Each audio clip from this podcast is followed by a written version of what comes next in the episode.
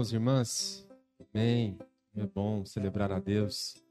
Vamos ler a palavra dele? Colossenses.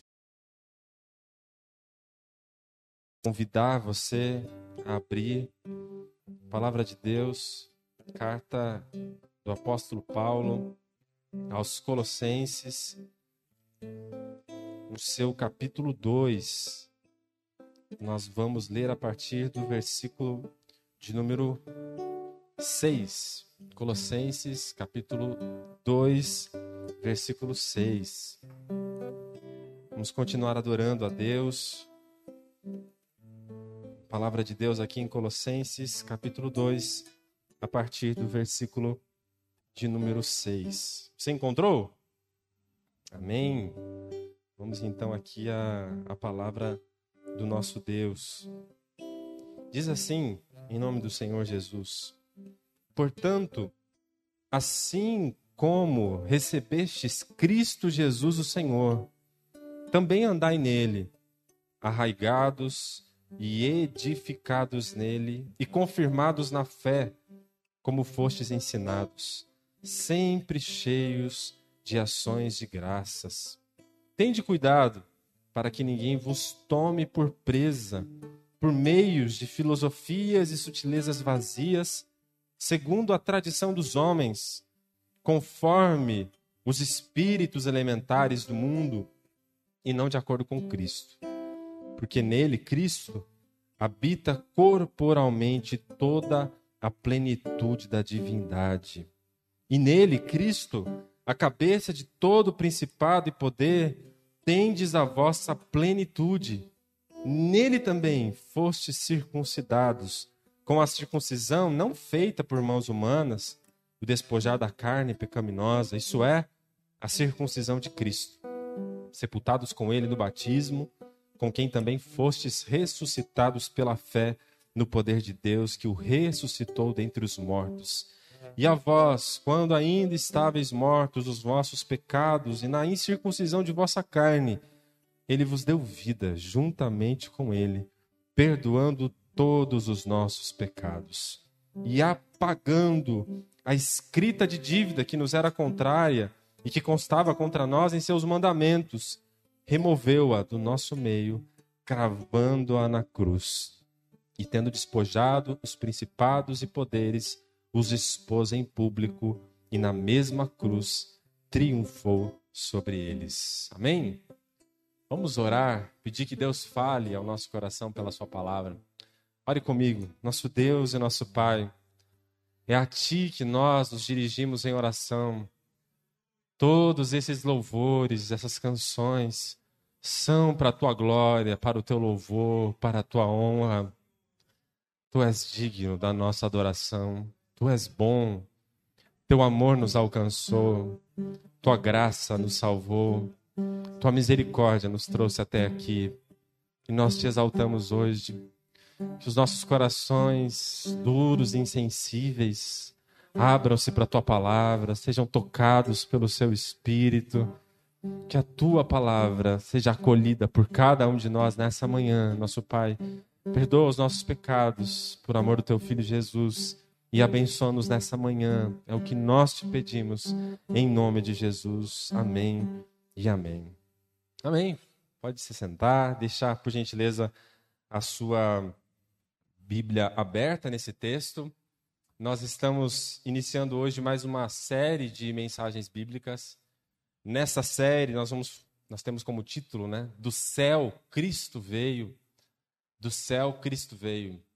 Aproveitando que chegamos aqui em dezembro, período do Natal, em que normalmente as pessoas estão um pouco mais abertas para ouvir sobre a fé, sobre Cristo. Também é oportuno para nós, como igreja, refletirmos um pouco mais à luz da verdade da Escritura sobre esse assunto, sobre o que a Escritura nos diz, sobre o que a Bíblia nos ensina, sobre o verdadeiro Natal, sobre a vinda de Cristo a esse mundo. Então, daí o título da nossa série, né? Do céu, Cristo veio. E hoje eu quero refletir com vocês sobre uma pergunta que tem a ver com esse título. É, do céu Cristo veio, Mas a grande questão que, que eu queria que nós nos ocupássemos essa manhã é por que ele veio? Por que ele veio? É certo, é certo que ele veio. Amém? Ele veio. Mas a grande questão é por quê? A razão, o motivo pelo qual Cristo veio, pelo qual Cristo veio até nós. E basicamente esse texto de Colossenses capítulo 2, eu acredito, fala as razões e os motivos pelos quais Deus em Cristo veio até nós. Né? Os motivos e as razões pelas quais Deus em Cristo veio até nós. Então, eu queria compartilhar com você, com vocês, quais são essas razões aqui expostas nesse texto de Colossenses 2, versículo 6 até o versículo de número 15. Por que Cristo veio? Sociedade é, falando sobre o Natal, pensando sobre o Natal, que Deus menino veio, que Deus veio até nós, mas talvez seja aquilo que escapa à consciência das pessoas não cristãs e às vezes até daquelas que são cristãs. A razão pela qual ele veio. A razão pela qual Cristo veio. Em primeiro lugar, Paulo fala um pouco sobre isso aqui. E ele diz que Deus em Cristo veio a nós para nos alcançar. Essa é a primeira razão, o primeiro motivo pelo qual Deus em Cristo veio a nós. Ele veio para nos alcançar. E você só entende isso. Algumas questões que estão ligadas aqui ao texto de Colossenses estiverem é, claras na sua mente. Quais são essas questões? Algumas questões contextuais da carta aos Colossenses. Quando a gente entende essas questões, fica um pouco mais claro o que Paulo está dizendo aqui. Então, deixa eu explicar para você rapidamente algumas questões contextuais aqui da carta de Paulo aos Colossenses. Colossos era uma cidade numa importante rota comercial é, de uma região chamada Frígia. Ficava é, ao redor de um rio chamado Lico, o Vale do Rio Lico. Nessa região, muitas igrejas estavam ali estabelecidas. Né? Não somente Colossos, mas você tinha, por exemplo, Éfeso, bem próximo, a 100 quilômetros dali. É, você tinha lá Odisseia, que é uma igreja que vai aparecer também na carta a, Apocalipse, né? em uma das, das sete cartas endereçadas às igrejas da Ásia. Então, muitas igrejas estavam estabelecidas nessas cidades ao redor do Vale do Rio Lico, e uma dessas cidades era a cidade de Colossos. E por que isso é importante? A cidade de Colossos era uma cidade cosmopolita, bem parecida com São Paulo, gente de diversas partes do Império Romano, gente com uma mentalidade helenística atualizada para a época, conhecedora da filosofia grega, gente que, por essa influência da filosofia grega, tinha uma crença chamada de dualista. O que é essa crença dualista? A ideia de que a realidade ela é dividida em duas: a parte material da realidade e a parte espiritual da realidade. Tudo que existe, existe dividido nessas duas realidades, material e espiritual. Essa era uma visão grega, você pode encontrar ela nas filosofias da época, se você pensar é, em Platão, em Sócrates, eles acreditavam nisso. Que a matéria em si é má e negativa, mas que tinha um elemento positivo e puro e bom, que era o elemento espiritual. Uma das consequências dessa visão dualista da realidade era pensar, por exemplo, em nosso corpo como sendo constituído de duas partes, pelo menos. Nosso corpo como parte material má, negativa, mas o nosso espírito como elemento bom e positivo que deveria ser ressaltado. Isso levava a uma ideia meio negativa do corpo. A gente pode pensar, inclusive, numa perspectiva meio ascética, né? Se você já ouviu falar de Sócrates, né? Sócrates, um pouco antes de morrer, ele está lá, ele foi condenado por perverter a juventude grega em Atenas, e aí ele vai tomar o veneno. E um pouco antes de tomar o veneno, ele foi condenado à morte dessa forma, devia beber a cicuta, o veneno. Um pouco antes de morrer, os seus discípulos estão todos ali chorando, porque o Sócrates vai morrer. E o Sócrates diz: vocês estão chorando? Não tem problema nenhum. Eu vou finalmente me ver livre dessa matéria que é má. Vou me ver livre do corpo. E agora, meu espírito vai estar livre, né? Para ir para esse mundo imaterial, esse mundo espiritual. Essa ideia parece que ainda hoje muitos têm, né? Deixe esse corpo aí material, ruim, é, negativo, impuro. Deixa que a alma e o espírito seja livre. Então essa ideia dualista trazia essa concepção negativa do corpo. Já já você vai entender por que isso é importante. Mas em Colossos isso era muito forte, porque era uma cidade helênica, uma cidade grega, influenciada pela filosofia grega dualista. Mas não somente pela filosofia grega dualista, ela era influenciada por uma religiosidade extremamente pagã. Muitas cidades da época já eram bem secularizadas, descriam em muitos deuses, mas em Colossos não. Colossos era uma cidade muito religiosa, muito mística. Em Colossos havia uma adoração generalizada por diversos deuses. Parece que o pessoal gostava de novidades religiosas. Tem um deus asiático, traz. Tem um deus africano, traz. Que deus é esse? Ah, os estudiosos dizem que ali a população de Colossos acolhia diversas divindades egípcias, nesse caso também na África, né, africana, mas ah, deuses asiáticos, deuses romanos, os deuses gregos do Olimpo. Era uma miscigenação, uma mistura sincrética de deuses. Era um povo extremamente religioso. Diversas divindades pagãs era, eram acolhidas na religiosidade daquele povo. Não somente isso, isso levava esse povo a ter uma atitude extremamente mística. Pensa num povo místico, místico em demasia. Uma crença, por exemplo, que eles tinham em relação a, a essa questão mística é que eles acreditavam que o mundo, o cosmos, a natureza, era sustentada por espíritos elementares. Toda a realidade é sustentada por espíritos. O mundo, o universo, eles olhavam para as estrelas, para os astros e pensavam: existem seres espirituais, elementares, que sustentam a realidade na qual nós estamos inseridos. Então, sabe aquela questão de tomar cuidado com a lua cheia, tomar cuidado com a chuva, é, toda a realidade ao redor, o calor, as estações, tudo que existia na realidade, eles imaginavam. Por trás disso existem seres espirituais, elementares, que constituem a realidade do mundo.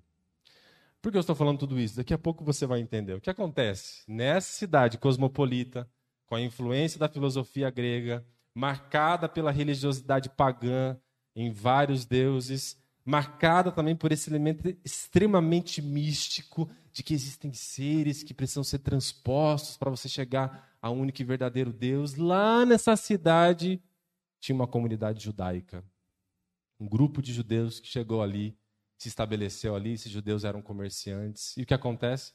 Esses judeus assimilaram todos esses elementos em sua própria religião judaica. Então agora imagine a bagunça. Judeus, legalistas, obedientes a todos os critérios minuciosos da lei, agora assimilam todos esses elementos da filosofia grega, dualista, da religiosidade pagã e mística de que existem seres e eles vão assimilar e dizer: é, os pagãos dizem que existem seres elementares sobre o, o mundo e o cosmos. E aí a Bíblia fala sobre anjos, então deve ser esses anjos. Fizeram a relação. E aí virou aquilo que a gente chama de sincretismo a mistura de elementos religiosos constituindo uma só religião, um judaísmo sincrético. O que isso tem a ver com Colossenses? É que quando o evangelho chega em Colossos, Muitos pagãos se, se convertem, muitos. Muitos começam a adentrar para a igreja de Cristo, trazendo consigo muitas dessas influências, mas o problema era que muitos desses judeus sincréticos também se converteram. E eles entram agora na igreja e não abandonam essa crença. Mais uma vez, o que eles fazem? Eles assimilam o cristianismo com a crença judaica sincrética. Aí virou bagunça total. Então, coloca no liquidificador: filosofia grega dualista, paganismo religioso, misticismo pagão da Frígia, judaísmo, cristianismo. Pronto. é o problema que Paulo está enfrentando aqui na igreja de Colossos. Esses cristãos estavam com o cristianismo completamente amalgamado, misturado com todas essas crenças. Isso começou a afetar a maneira como eles compreendiam a fé e como eles compreendiam Cristo. E quem era Cristo?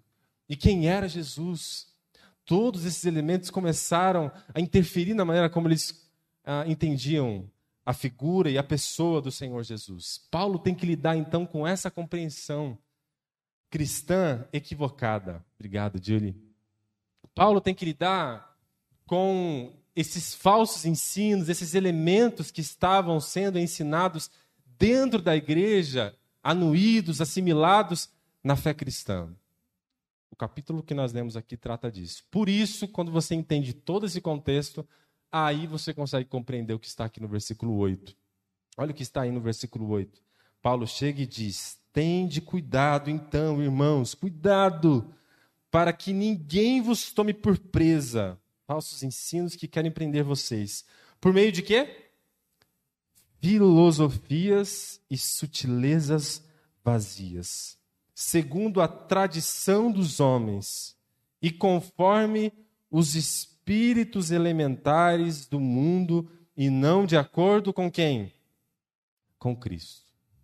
Todos os elementos que eu citei aqui estão aqui presentes. Paulo diz: cuidado, gente, cuidado com essas filosofias sutis e vãs. Paulo não está falando da filosofia em si, vou defender aqui a filosofia. O problema não é a filosofia.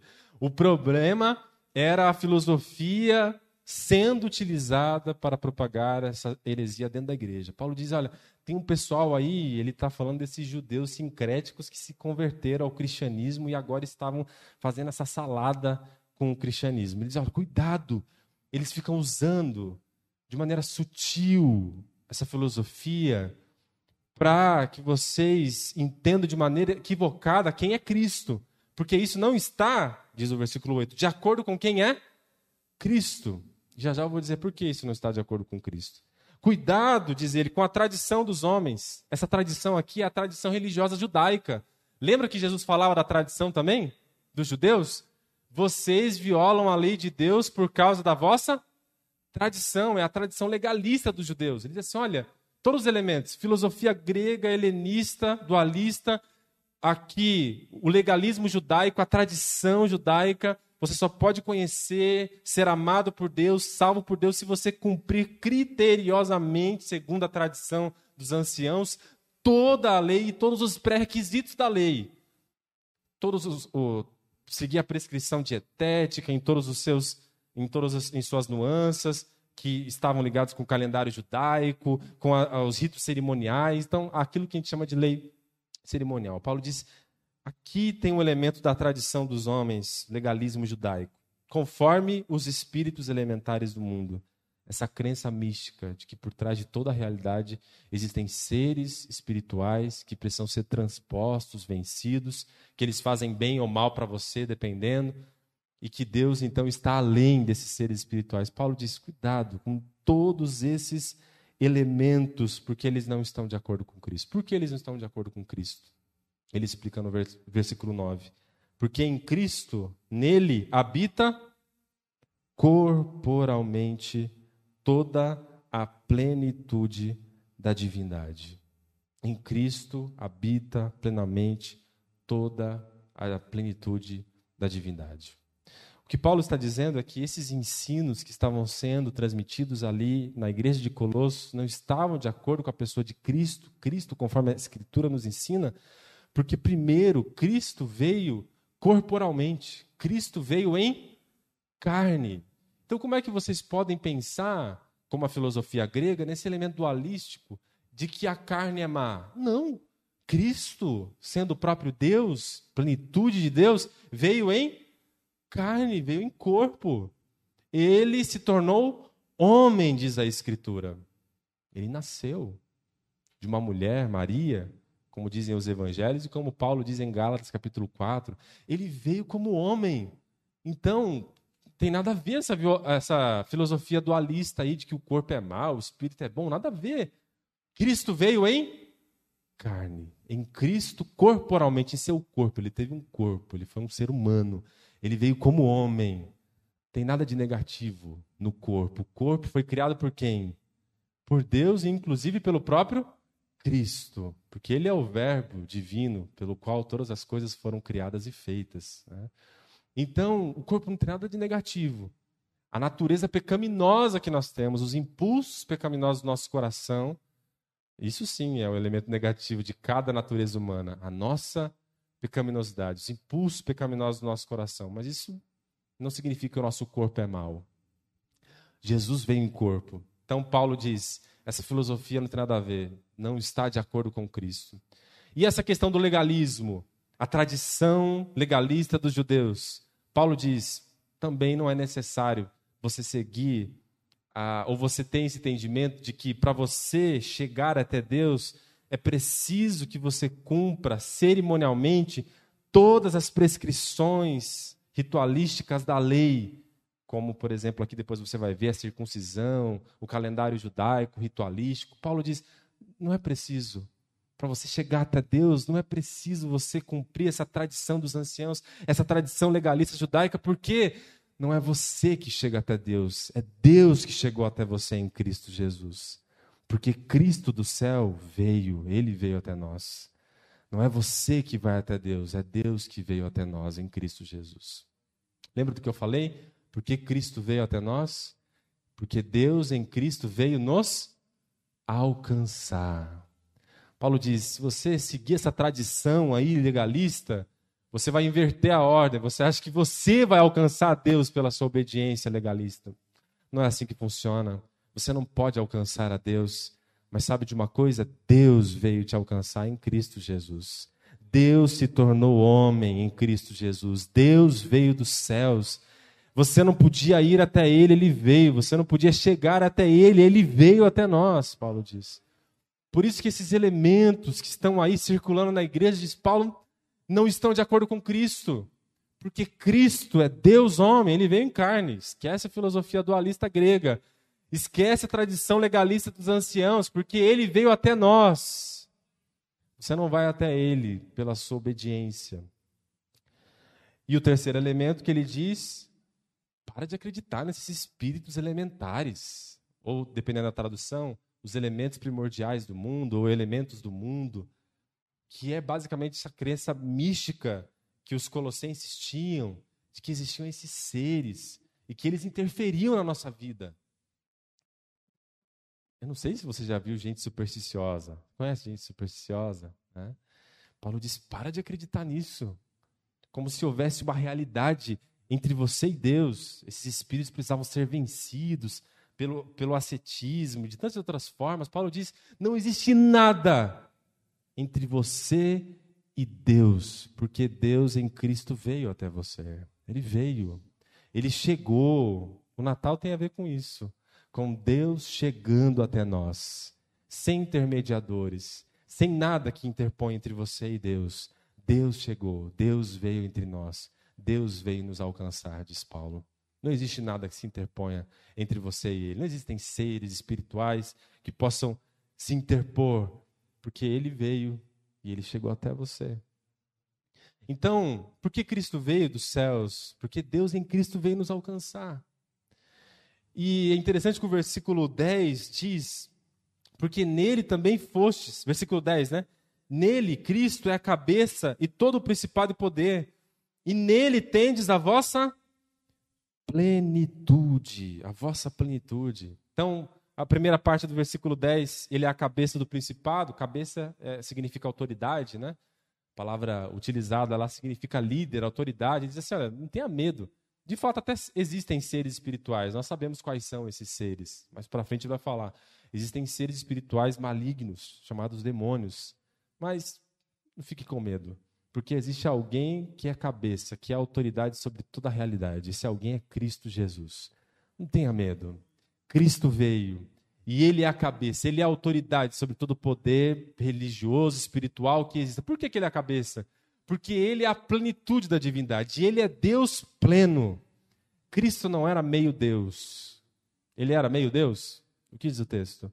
Ele é a plenitude da divindade. Nele está a plenitude da divindade. Jesus não é plenamente, não é meio Deus, Jesus é plenamente Deus.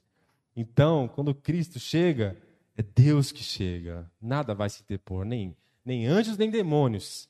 Deus está aqui, não tem ninguém que seja palho para ele. Fique em paz. Cristo veio. E agora, porque Cristo veio e Deus em Cristo veio a nós, a última parte do versículo 9, 10 diz: Então nele vocês têm agora a vossa plenitude. A, a mesma palavra que Paulo usa para falar que Jesus é a plenitude de Deus, né, a plenitude da divindade, pleroma lá em grego, ele usa essa palavra agora para falar que agora Cristo, sendo a plenitude de Deus, e Ele estando em você, Ele agora faz de você alguém pleno. Alguém pleno. Ele faz de você, e, em, e nele, Paulo está dizendo na minha tradução de plenitude, e nele, em Cristo, você pode ser plenamente cheio e satisfeito. Cheio e satisfeito. Deus em Cristo veio a nós, veio nos alcançar, para que fôssemos plenos nele. Por que, que precisávamos ser plenos nele? Porque nós estávamos vazios. E o nosso tempo continua sendo um tempo vazio. Aliás, enquanto houver ser humano sobre essa terra, haverá seres humanos vazios. Vazios. Porque sem Deus é isso que sobra.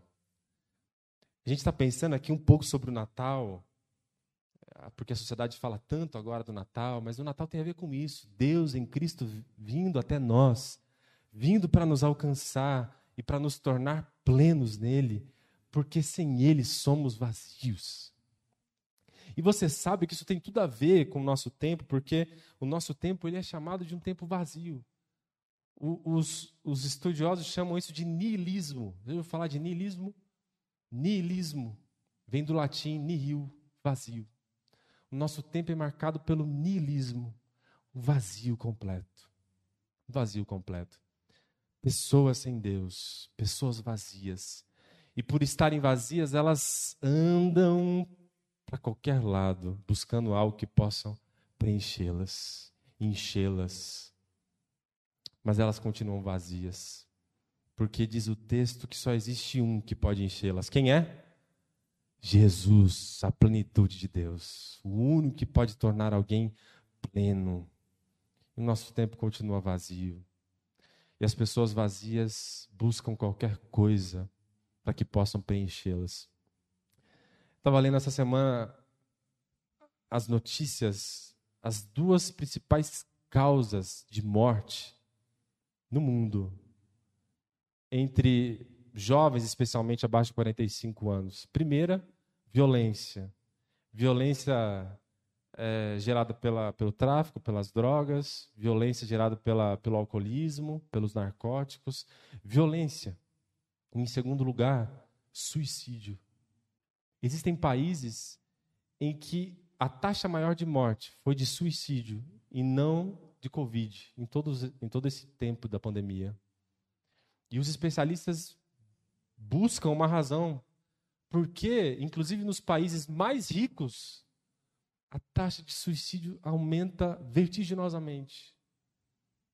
E já havia um filósofo do século XIX, Eduardo von Hartmann, que já dizia isso. Ele dizia que a causa é uma só. Depois da era secular, em que o cristianismo deixou de ocupar o lugar que ele ocupava no Ocidente, nesses países ricos, inclusive, na Europa, nos Estados Unidos, o que se viu foi uma fome generalizada no coração do ser humano. Um ser humano vazio agora, sem Deus, sem religião, sem qualquer coisa que os preenchesse. E daí o alcoolismo, e daí os narcóticos, alguma coisa que possa anestesiar essa fome da alma, e daí a desilusão absoluta que leva as pessoas à morte. Nosso tempo ainda precisa de Deus e precisa de Cristo? Sim ou não? Paulo diz: para esse mundo de gente vazia, Deus em Cristo veio. Deus em Cristo veio para nos alcançar. Esse mundo de gente vazia, Deus em Cristo veio para nos tornar plenos nele. Você é pleno em Cristo Jesus? Claro, porque você encontrou aquele que é a plenitude da divindade, Jesus. Então, por que Cristo veio? Cristo veio, diz Paulo, para nos alcançar. Cristo veio para nos alcançar. Em Deus, Cristo nos alcançou. Segunda razão, por que Cristo veio? Diz o texto. O texto vai, vai nos explicar isso: que Cristo veio e Deus em Cristo veio até nós para nos redimir. Deus veio em Cristo para nos redimir. Essa palavra é tão pequenininha, redenção, que nem aparece no texto, mas é a palavra melhor para descrever tudo que o texto diz que em Cristo Deus faz por nós. A palavra é tão pequena, redenção, mas que consegue uh, nominar, que consegue explicar para a gente tudo aquilo que em Cristo Deus faz por nós e que Ele veio fazer por nós em Cristo Jesus. E o que Ele fez? Dentro dessa redenção, muitas coisas são descritas aqui. Primeiro é aquilo que a gente chama então de encarnação. A redenção tem a ver com a encarnação. Encarnação, por favor, não reencarnação. Né? Encarnação é uma crença espírita. Mas a encarnação é uma doutrina cristã. O que é a encarnação? A verdade bíblica de que Deus se fez carne. João 1,14. Que o Verbo que estava com Deus e que é Deus se fez carne e habitou entre nós. Então Deus se fez gente, Deus se fez carne. A encarnação significa que Deus, que Jesus não somente é plenamente Deus, mas que ele também é plenamente homem. Jesus é plenamente homem. Ele é o Deus homem, plenamente Deus, plenamente homem. Por que ele é plenamente homem? Porque ele veio nos representar. Porque ele veio nos representar. Diz que Cristo é a plenitude de Deus em seu corpo, em sua carne. Ele se fez homem. Porque ele, por que, que Deus quis se fazer gente?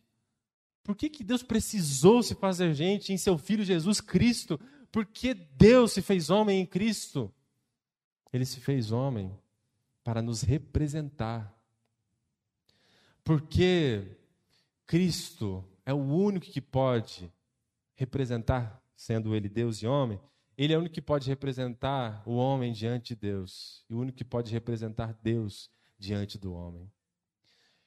Então, sendo Deus, Cristo veio, assumiu a humanidade para representar a cada um de nós e tomar o nosso lugar.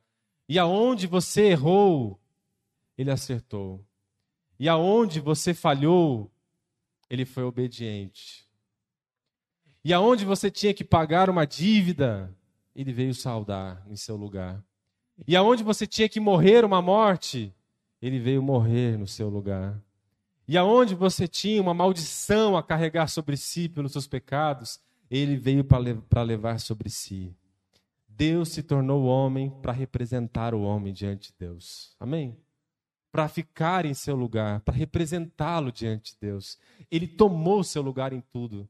Ele se identificou absolutamente com cada um de nós ao assumir a humanidade. E agora, tudo que ele fez, ele fez em meu lugar. Diz Paulo, ele fez em meu lugar. Sua vida, sua morte, sua ressurreição, sua obediência, tudo que ele fez, ele fez em meu lugar, porque ele assumiu o meu lugar e ele assumiu a minha humanidade e a sua humanidade. Para isso que ele veio. Redenção tem a ver com isso, com a encarnação de Cristo, com a representatividade que em Cristo está ao ele levar sobre si a humanidade diante de Deus. É isso. Por isso que a cruz é esse evento máximo. É que quando nós olhamos para a cruz, é como se Cristo estivesse dizendo para nós: Eu estou aqui por sua causa. É a sua morte que morro. É a sua dívida que pago. É o seu sofrimento que eu sofro. É a sua maldição que carrego sobre mim. Quando você olha para a cruz e você vê ali Deus, homem, Cristo Jesus. Ali está você, ali está eu, ali está a humanidade inteira em Cristo Jesus. Jesus dizendo: Eu estou aqui por vocês e eu estou aqui no lugar de vocês. Redenção tem a ver com isso.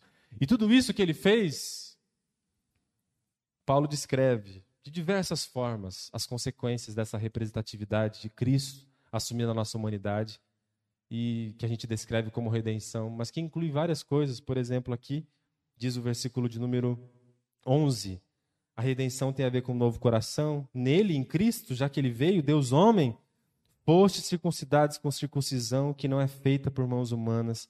O despojar da carne pecaminosa, né? A pecaminosidade, então, isso é a circuncisão de Cristo. Já que Cristo veio agora, a consequência disso é que ele assumiu o nosso lugar e agora ele pode nos dar um novo coração. Porque o que é essa circuncisão?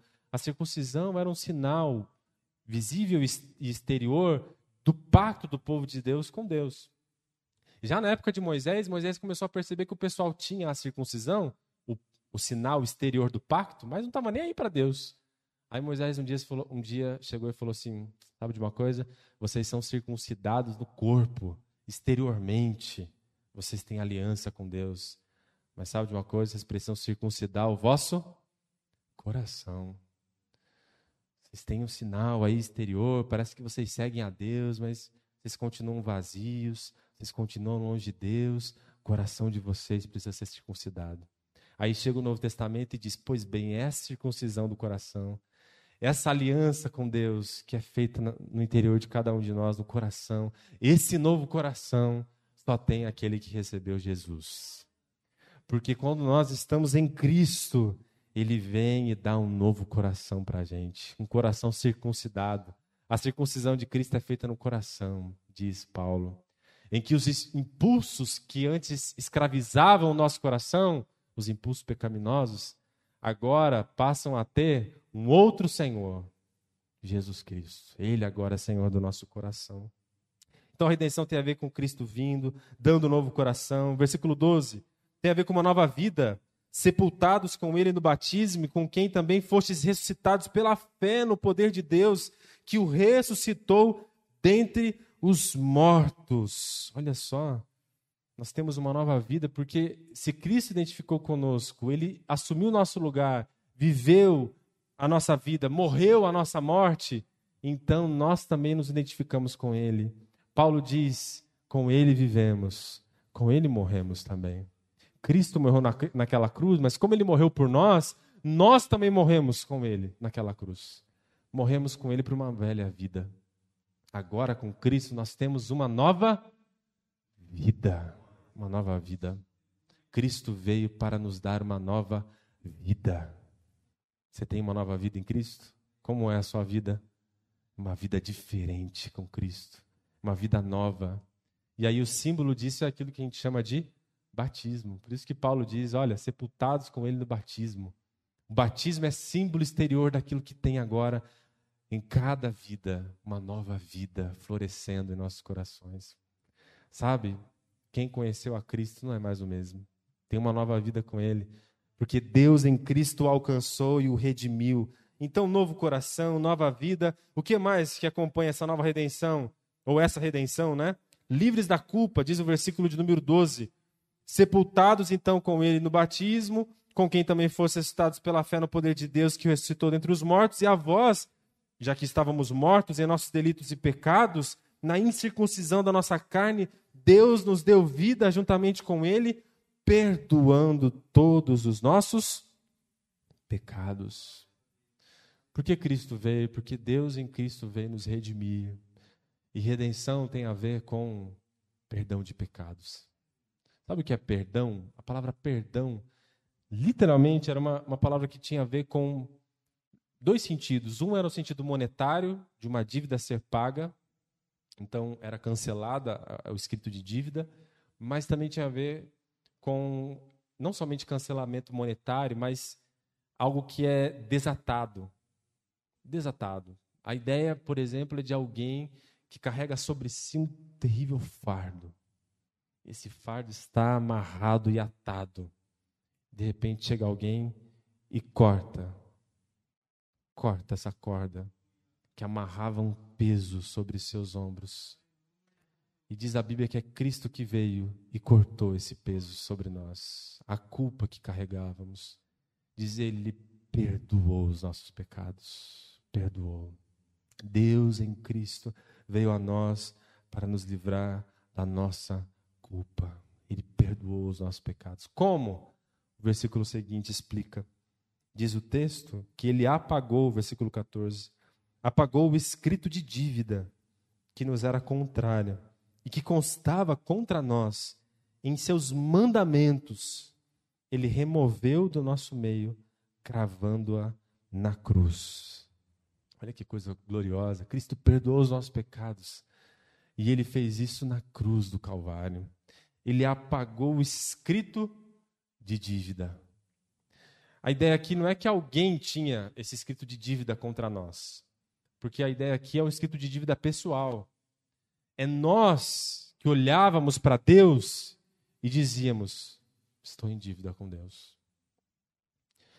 É como se nós olhássemos para Deus e víssemos a sua perfeição, a sua bondade, o seu amor, a sua graça, a sua justiça, e aí olhássemos para nós e ao invés do amor víssemos o ódio. Olhássemos para Deus e diz, olha como Deus é perdoador, e olhássemos para nós e dizíamos, como eu sou tão mesquinho, não consigo perdoar. E ao olhar para Deus, nós víamos a nós mesmos, nossos pecados, e, e o nosso escrito de dívida ia só aumentando, aumentando, aumentando através dos decretos né, que aparecem, ou seus mandamentos. É a lei mesmo, a lei. E a lei aqui, ela diz que ela era contra nós, não porque a lei seja ruim em si mesma, porque a gente sabe que pela Bíblia a lei é maravilhosa, expressa a vontade de Deus. O problema não era a lei, diz Paulo, que a lei estava enferma por nós, né? Nós adoecíamos a, a lei. A lei é perfeita, é a vontade de Deus. O problema é quem? A lei ou nós? Nós que não conseguimos cumprir a lei de Deus. Então nós olhávamos para Deus, olhávamos para a sua lei aqui, agora sua lei moral, sua vontade, e nós dizíamos: eu não consigo, eu falho tanto, Senhor. E cada falha que nós enxergávamos, nós anotávamos, e o nosso escrito de, de dívidas só aumentava, só aumentava, só aumentava.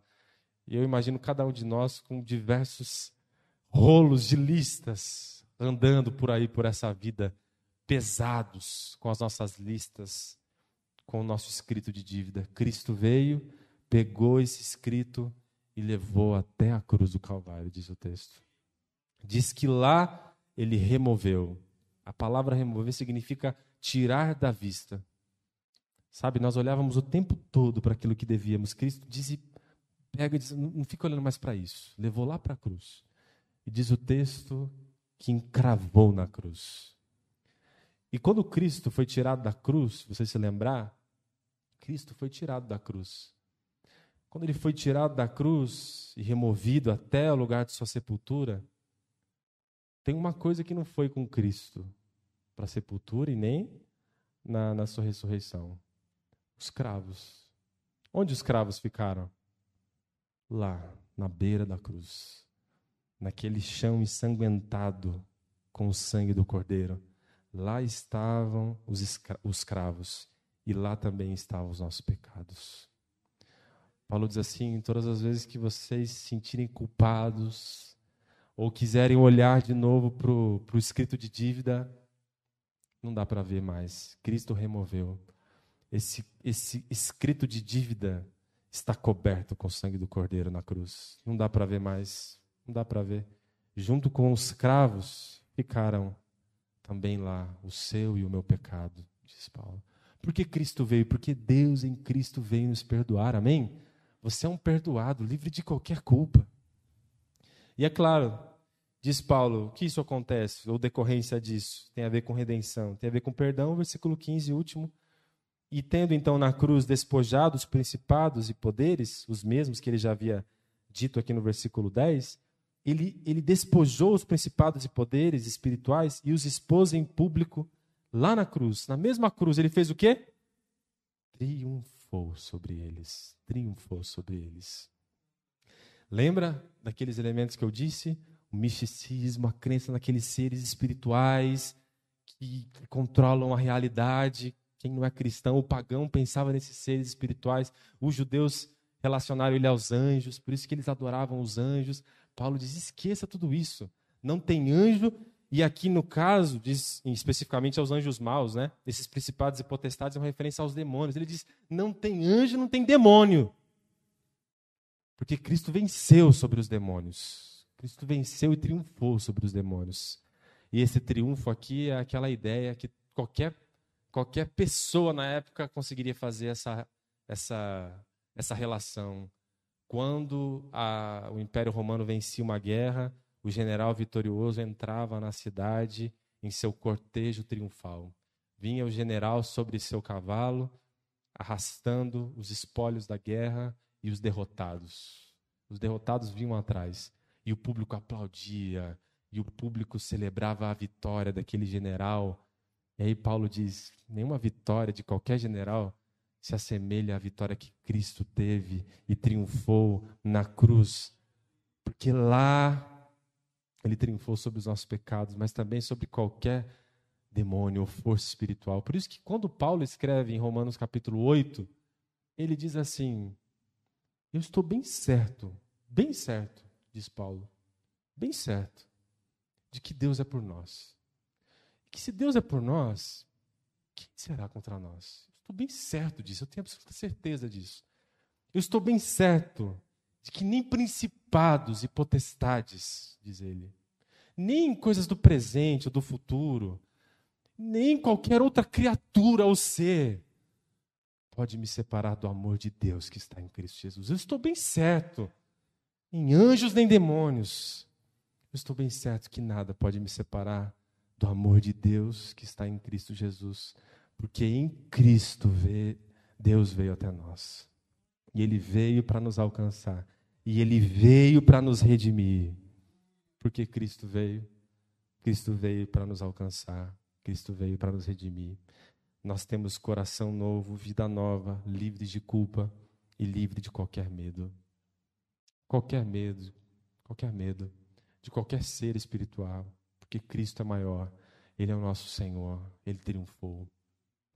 E a reflexão que nós devemos fazer a partir desse texto, eu quero te convidar para ficar em pé, para nós orarmos, é: Cristo de fato veio, e Deus em Cristo veio até nós. Deus em Cristo veio até nós. E Ele veio para nos tornar plenos, não mais vazios. Ele veio para nos livrar da culpa, Ele veio para nos dar nova vida, um novo coração. E o que eu fiquei pensando à luz desse texto, então, é que o quanto o mundo que fala sobre o Natal precisa saber disso, não é? Que de fato Cristo nasceu e que ele era Deus, e que ele era homem. Mas não somente que ele nasceu, mas que ao nascer e ao vir, ao, ao, ao ele decidir vir, ele veio para alcançar, ele veio para redimir. E que essa verdade gloriosa, eu fiquei pensando, não é algo que somente não cristãos precisam, mas que nós precisamos lembrar todos os dias. Todos os dias que nós nos sentimos vazios, precisamos lembrar que Cristo é a plenitude de Deus, que Ele veio para nos fazer plenos. Todas as vezes que nós nos sentimos culpados, nós devemos lembrar de Cristo na cruz e ficar livre de qualquer culpa. Todas as vezes que você se sentir ameaçado, com medo, você precisa se lembrar que Cristo já triunfou sobre tudo, ele venceu em seu lugar.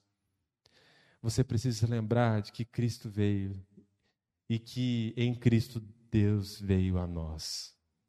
Que não existe nada que te impeça de ir até Deus, que Deus já veio até você, que Deus está com você.